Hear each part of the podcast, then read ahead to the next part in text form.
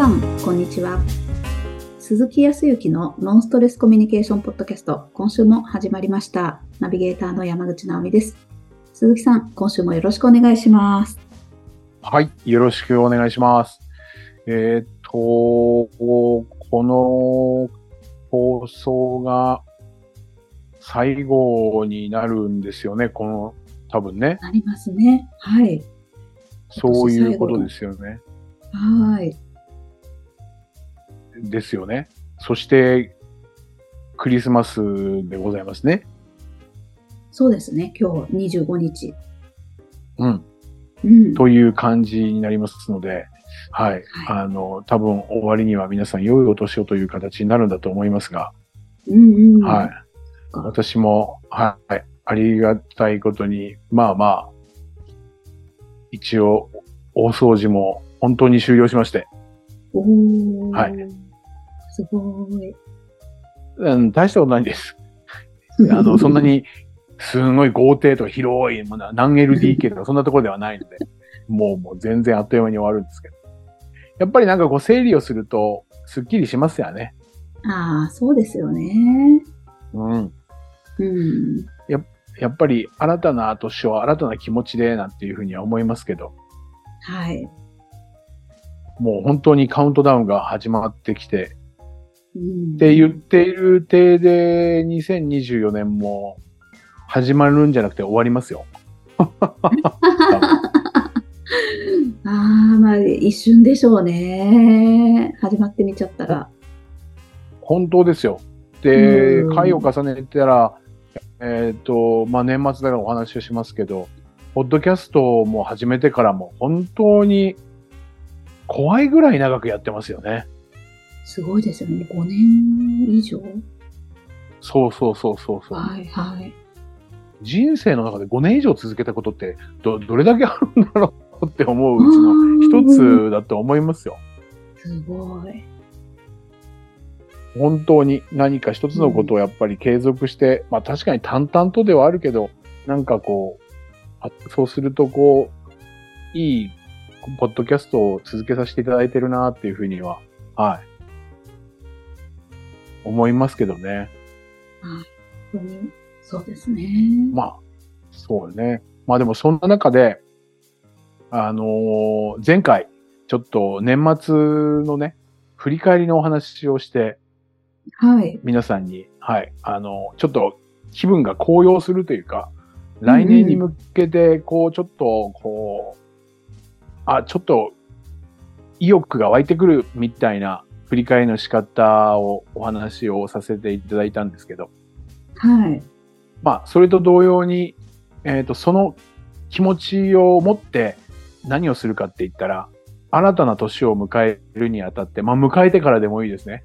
この放送を聞いていただいて、えーちょうど皆さんが、こう、仕事納めがあって、よし、来年はこうするぞ。まあ、そもそももう皆さんは事業計画であるとか、仕事でね、目標設定とかっていうのも、年末ですからされて、えっ、と、会社の方に提出してるとか、そういう方たちも多いとは思いますが、その実質上の数字的な見える部分だけではなくて、どちらかというと、さっき、えー前回の振り返りと同じように感情的な部分ね。はい。感性の部分を持ち越して、じゃあこれをどう生かすのか、みたいな流れで、えーえーっと、新年をこう迎えるにあたって、どのような年にしたいですかみたいなところに持っていきたいっていうふうには思っていて、うん今日はどちらかというと、その、振り返りは前回させていただいたので、まあ目標設定っていうほどではないんだけど、はい。はい。具体的に目標ってどういうふうに立てていくような流れで僕はお話をしているかっていうことをちょっとお話ができればというふうに思っているんです。はい。じゃあもう、あれですね。前回の放送とセットで。そうです、そうです、そうです。うんうんうんはい。ちょっとセットで考えていただくのがいいんじゃないかなっていうふうには思うんですけど。はい。で、まあ、前回、直美さんの振り返りをこのポッドキャストで、あの、ちょっと即席なようですけども、させていただいて、改めてなんか、ちょっとホッとなりましたっていうふうにおっしゃられてましたけど、改めてですけどね、こう、今年1年って、えっ、と、どんな感じだったかって、改めて思ったこととかって振り返ってみてどんなことを思いました？えー、なんか思ったより幸せな一年だったんだなっていう、なんか多分鈴木さんにすごいこうリアクションを取っていただいたのも嬉しくって、なんか自分のことが大ごとになって、ああ、素敵な一年だったんだなっていう気持ちにすごいさせられたというか、すごいいい気分でした。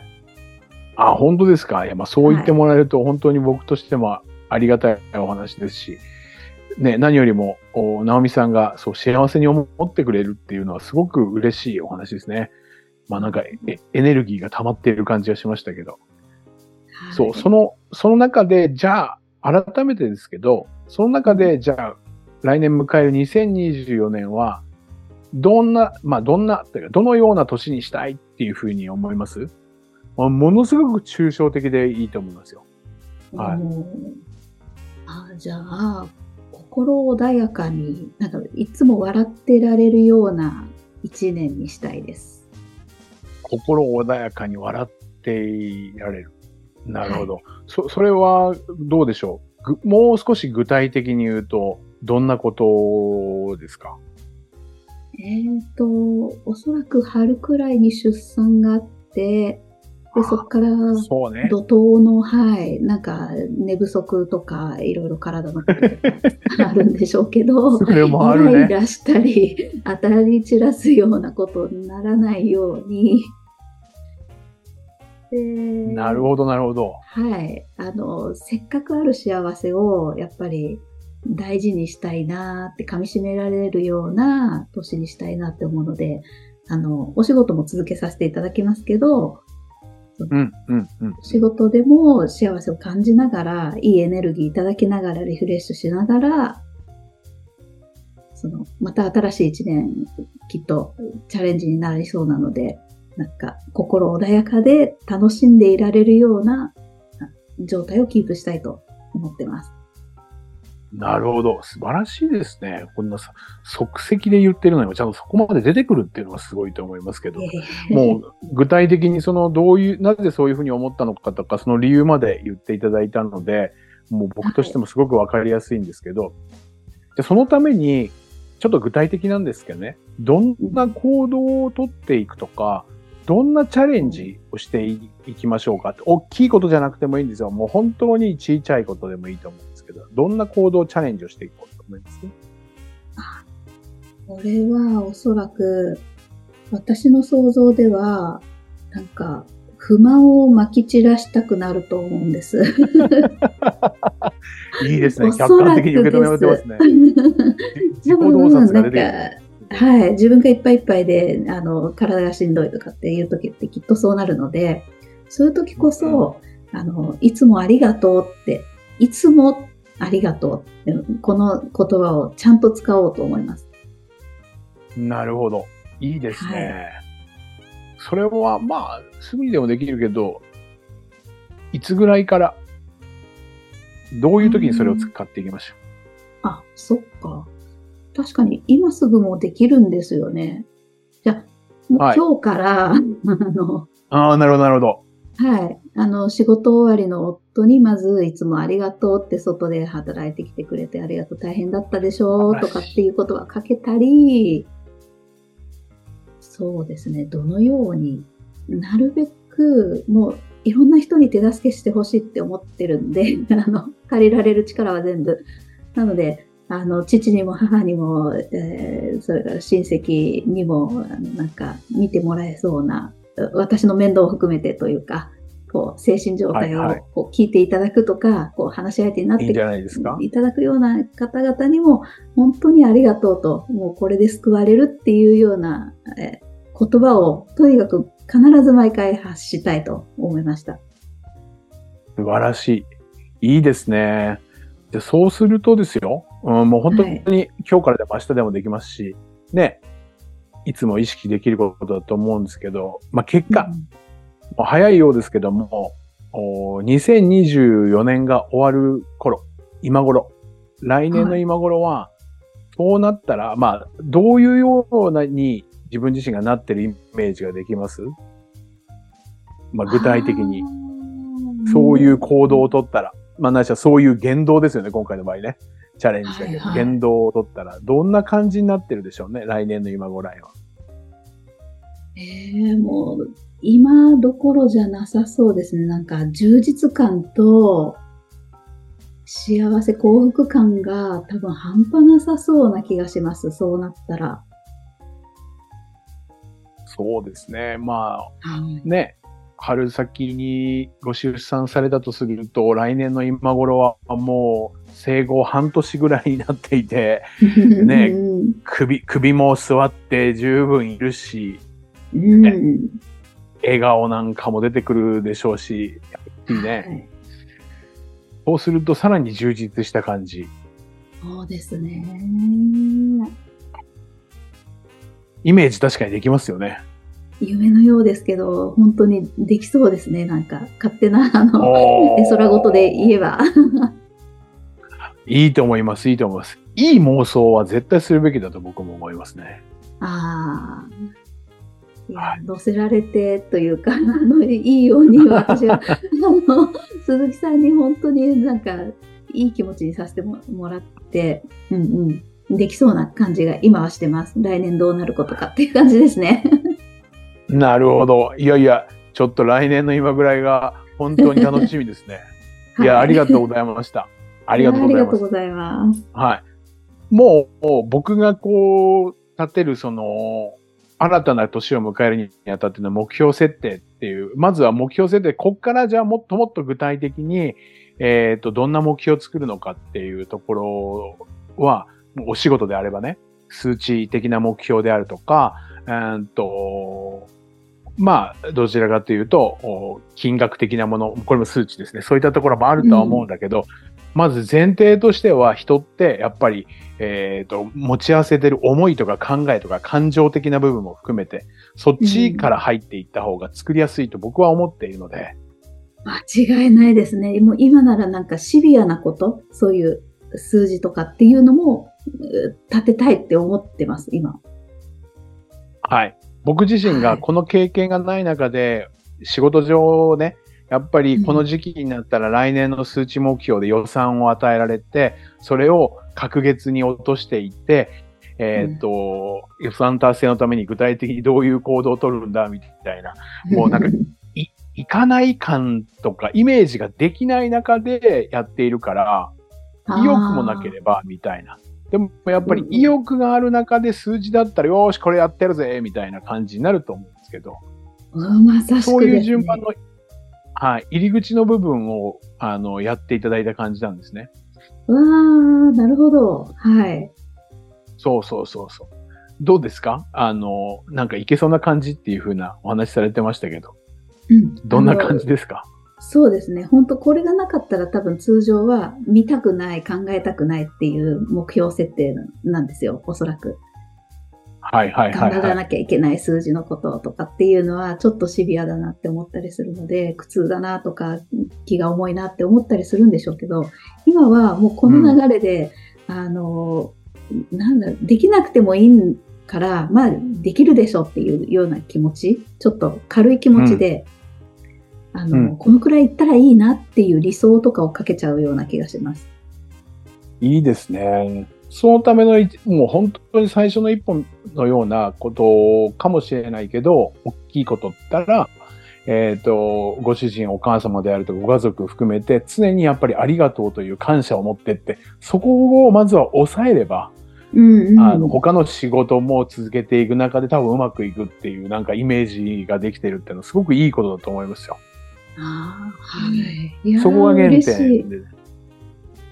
これ、これに近いことは、あのー 今年年末に、あのー大リーグで1000億の契約をした大谷翔平君も、これに近いようなことをやっているんですよ。日常の何気ない一歩みたいなものの積み重ね、意識することが、最終的に彼は、えっ、と、大リーグにつながっているっていう考え方をしてるんですね。だからゴミも拾うし。ああ、で、審判の人に優しい顔で思いやりを持って接するっていうのも、実は彼がど真ん中に、えっ、と、大リーガーになるっていう中の目標の中の日常を意識することに入ってたりとかするんですよ。うーん。当然のことがそれだけじゃなくて、具体的に、えっ、と、ボールも何、もう何百球何千球って投げて練習もしなきゃいけないっていうのも入っているんだけど、それだけではなくて、そういうメンタル的な部分も含めてこういうのが入っているんです。だから総合的に行くわけですよね。だからもうこれはね、あの、来年の今頃は達成されていると思いますよ。ああ。これってね、ある意味、えっ、と、うまくいったら運がいいっていうかもしれないしね。はい。はい。行かなきゃ行かないで、まあちょっと行かなかったですけど、それはそれで全然構わないんだけど、やっぱりうん運うん。がいいって、実は大谷翔平君は運って言ってるんですよ。運をつけるためにどうするかって言ったらゴミ拾うとかっていう運の部分で使ってるんですね。運という枠の中で。それで、運ってどうやったらつくかってことです。本当ですよね。まあこれは知ってらっしゃる方も多いと思うんですけど、あの言葉のあやなのかもしれないけど、運動って書くじゃないですか。スポーツの世界で運動する。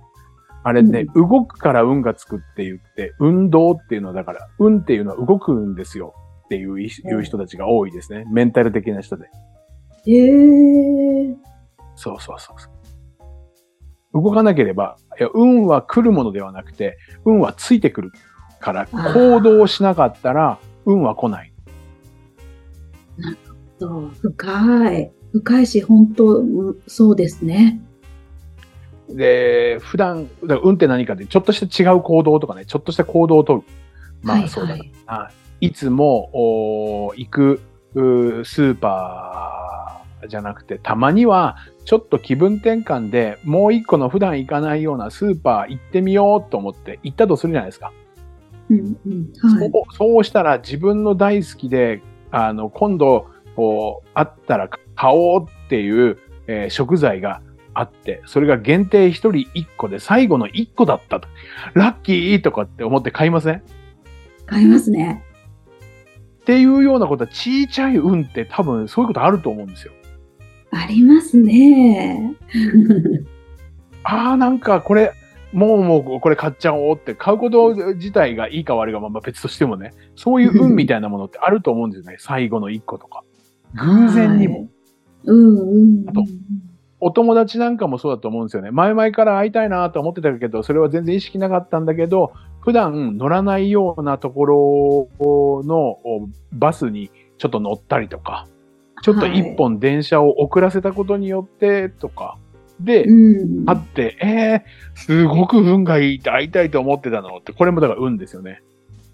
結局ね、動かないと、ちょっとした違う動きをしないと、運ってついてこないので運動っていうらしいですよ。でもで僕も経験がある、えー本当に。今もある。あ、そうですか。そう前回お話をした音楽家の方も、ある方のお誘いがあって、えっ、と、うん春先に、えっ、と、まあ、お付き合いもあって、どんなもんだろうとは思ったけど、行かなくてもいいか、よかったんですよ。交通費もかかるしね。うん他にもやることもあったりとかししたから。だけど、そうですよおね誘い受けてって言ったところがあって行ったので、えっ、と、1月のイベントにつながってるって、あら、ラッキーそんな話が来たと思った。これも運ですね。僕行ったからっていうところもあるじゃないですか。うん。やっぱりそう行動するんですね。きっとね。そうですよね。動かなきゃ何にも、うそうですよね。生まれないですもんね。そうすると、さっき私が質問した中で、えっ、と、どんな行動、チャレンジをしていきましょうかって言ったのは、行動を促す言葉なんですよね。行動とか言動ね。で、感謝ありがとうっていう言葉を言おうっていう。それをじゃあ、いつから行動するの？いつから使うようにします？って言って、具体的に行動を促してるから、良かれ悪かれ変化は起きるんですよ。すごい。本当だ。はい。さらにいいイメージができていれば、行動しやすいから変化は絶対起きるので、っていうものなんですね。これ目標設定って。だからね、結構皆さんこれやってると叶うんですよ、みんな。ああ。へえ。あまあそうですよね。そのための行動をやっちゃうんだから、できるようになっちゃったら変わりますもんね。そう、僕は、うんと、本当に10年ぐらい前は、そう言ったってやったところでね、うまくいかないし、きっと行ったところでもう面倒だしって行かなかったりとか、うん、ギリギリでやっぱり行くのやめるわって、ただ面倒なだけだから、結局だから行動を起こさないから変わらないかったんですよ。だから、まあよく思い立ったが吉日じゃないけど、やっぱり行動を起こしてみることによって、必ずいいいい形になる。うん、はい。で、もう一つね、運がいいにはね、もう一つあるんですよ。はい。はい、まあ実はもう二つあるって言われてるんだけど、あの、運、運が、運がつく三大原則みたいなのがあるんですよ。へえ、気になります。はい、これね、えっ、ー、と、パナソニックの松下幸之助さんが言っていたりとか、他の方も言ってるんだけど、で、一つは動くこと。で、もう一つはね、自分は運がいいって思い切れること。ええー、はい。そう、だから、直美さんは運がいい人ですか？って言ったら、はい、私は、まあ、比較的じゃなくて、はい、運いいですって思い切れること。へえ、はい。となると何かって言ったら、前回の振り返りでもあるんですけど、ちっちゃいこととかでも、あ、運がいい。あ、結構運がいいって、運がいいの積み重ねとかないと、運がいいって思えないでしょ？はい。だからお、大きい運じゃなくていいんですよ。そう。うなんか食べ、そう、なんか今日、今日はカレー食べたいなと思ってたら、あの、母親がカレー作ってくれた。ラッキー今日カレー 運がいいそういうようなところの積み重ね。これ、ほっといて、ま、逆を積み重ねちゃう人もいますもんね。私もなんかそういう時期あると思うんですよ。うん、またついてないなとか、今日もこんな目に遭っちゃったなとかって逆とは大違いですね。そうなんです。なので、ちいちゃいことでもいいこと、プラスなところで運がいい、運がいいって思ってたら、運は必ずやってくるがつかめる。なるほど。そのために、さっき最後にお話をした、ちゃんといいイメージを持っていないと、無理だよね、とか。そんなこと言ったって現実と、現実と夢とは開きがあるからさ、これがだからもう完全に。だから忘れてもいいですよ。まあ、運がいいから、この後忘れてても、多分、あの、イメージしたことの通りになるわって言って忘れててもいいんですよ。そうするとやってくるみたいなイメージ。うわー、すごく大事だけど、確かにそれ全部揃ってないと無理ですね。そう。そこで三つ目があるのは、その幸せとか運がこう、その運がやってくるのには、タイムラグがあるっていう時間差でやってきますからねってことです。へー。まあ、当然のことながら、直美さんは、とか僕が言ったのは、来年の今頃はどうなってますかっていうと、待ちきれなくなっちゃった気がするんですよね、運って。はい。要は、思ったらすぐに欲しいじゃないですか。はい。思ってるけど結局無理よねっていう時間があるからでしょそのタイムラグで諦めちゃうじゃないですか。そっかそっか。はい。だから最初から割り切って今こうやって思ってるのは、いつどこでその奇跡が起こる、運が来るかわかんないけど、うんまあ、待っとこぐらいにしておかないと、運って来なくなっちゃうっていう、この三つを意識していれば、必ず運はやってくるって、まあ、あのパナソニックの松下幸之助さんが言ってることですから、まあまあ、はい。あのー、そうですね。はい。この年末もあのー、大阪の森口っていうパナソニックの本社とかがある工場とか、すごい話ですよ。普通の電気屋さんがですね、こんなでっかい敷地の中に、こんな従業員さんがいて、もう、松下っていう町、パナソニックっていう、すごい、もう本当にすごいなと思って、でもあの方は、いやまあ運がいいんですよって言うんですよね。へえー。そうなんだ。すごい話ですよ。だけど、それってみんな共通だと思うんで、大谷翔平さんの話も今日しました。で、直美さんも今その話をしています。まあ、ある意味僕もそうです。みんな人間なので、はい。まあ、1000億稼ぐ、稼がないということではないですし、大きい企業を作るとか企業を作らないということじゃないですけど、その人それぞれのやっぱり幸せっていうものであるとかは、絶対に同じ共通する部分、達成するにはね、っていうふうには思ってるんで、まあそういう意味も含めてこんな、あの、一年の、初めに新たな年を迎えるにあたって、こういうことをやっていただくのがいいんじゃないかというお話でございましたと。なるほど。はい、これは、パワーありますね。本当に、皆さん、ね、あの、ぜひ、本当に、新年始まる前に、前回のものと合わせて取り組んでいただけたら、もう、気分も行動も全然違いますね。来年。いや、本当です、本当です。でねあの、直美さんがおっしゃっていただいて、まあ、この番組をやっているからね、そうおっしゃっていただけてる感で、お聞きになってらっしゃる方は、それでもいいんですけど、そんなこと言っちゃいけないんだけど、あの、このお放送の間にも、ね、さっき、あの、始まる前に直美さんにお話をしたけど、その前回の振り返りから今回までで、もう本当に、あの、タイムラグなくね、本当にリアルに、えっ、と、前回の放送の前に、えっ、と、セッションをした、はい、会社の、まあ、いわゆる上層部の方がすごく良かったので、私一人じゃもったいないんで、えっ、と、今度従業員にみんなとやらせて、やらせてくださいっていう連絡が、絶対に、あの、鈴木のファンもでできると思いますから、ぜひ日程調整してくださいっていう連絡が来たりとか。だからね、これ悪い、結構ね、はい。まあ僕が発明したわけでもなくて、多くのやっぱりこういうメンタル的なことであるとか、目標設定とか、はい、コミュニケーションやってらっしゃる方、ほぼほぼ同じようなことをしています。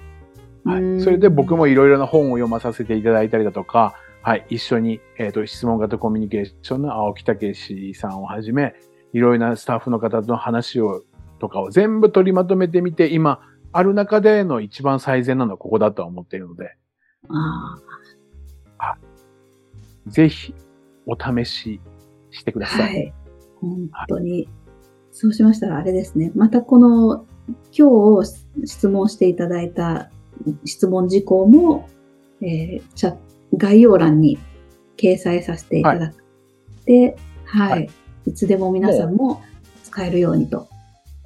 はい。これをもう本当にワンセットだと思っていただいて、ただ時間がこう、はもしもこれって本当に、えっ、と、長くなってしまうようだったら、いうんえっ、と、1回目は振り返りをして、えっ、と、で、また1週間後なのか、翌日でもいいんですけど、えっ、と、うん新年を迎えるにあたっての目標設定の前段みたいな形でやっていただければ、はい、よりいいと思いますよ。はい。いや、ありがとうございます。これをもって今年が終了して、次回はもう来年の放送ってことで、来年が1月1日配信ですね。そういうことですね。はい。ますごく 素敵な1日聞いていただきたいと思いますね。はい。今年は1月1日はですね、すごくいいスタートでですね、まあ、あの、この振り返りと年明けの設定の話をしましたけど、来年はあの、初年でね竜の年なんですよ。はい竜っていうのはやっぱりの、登るっていうんで、やっぱり飛躍する年らしいですよ。へえ、はい。だから何かっていうと、まあ、登るとか行動力がガーッと上がらなければいけなくて、要は、うんあの、竜竜っていうのは、えっ、と、そもそも風に乗るとかね、そういうイメージがあるので、やっぱり、ね、波に乗るとか風に乗るとかっていうイメージですから、やっぱりさっき言った行動をいかに取れるかだと思うので、そのためにはまたちょっと1月1日にいいお話ができるようにさせていただきます。はい楽しみです。ありがとうございます。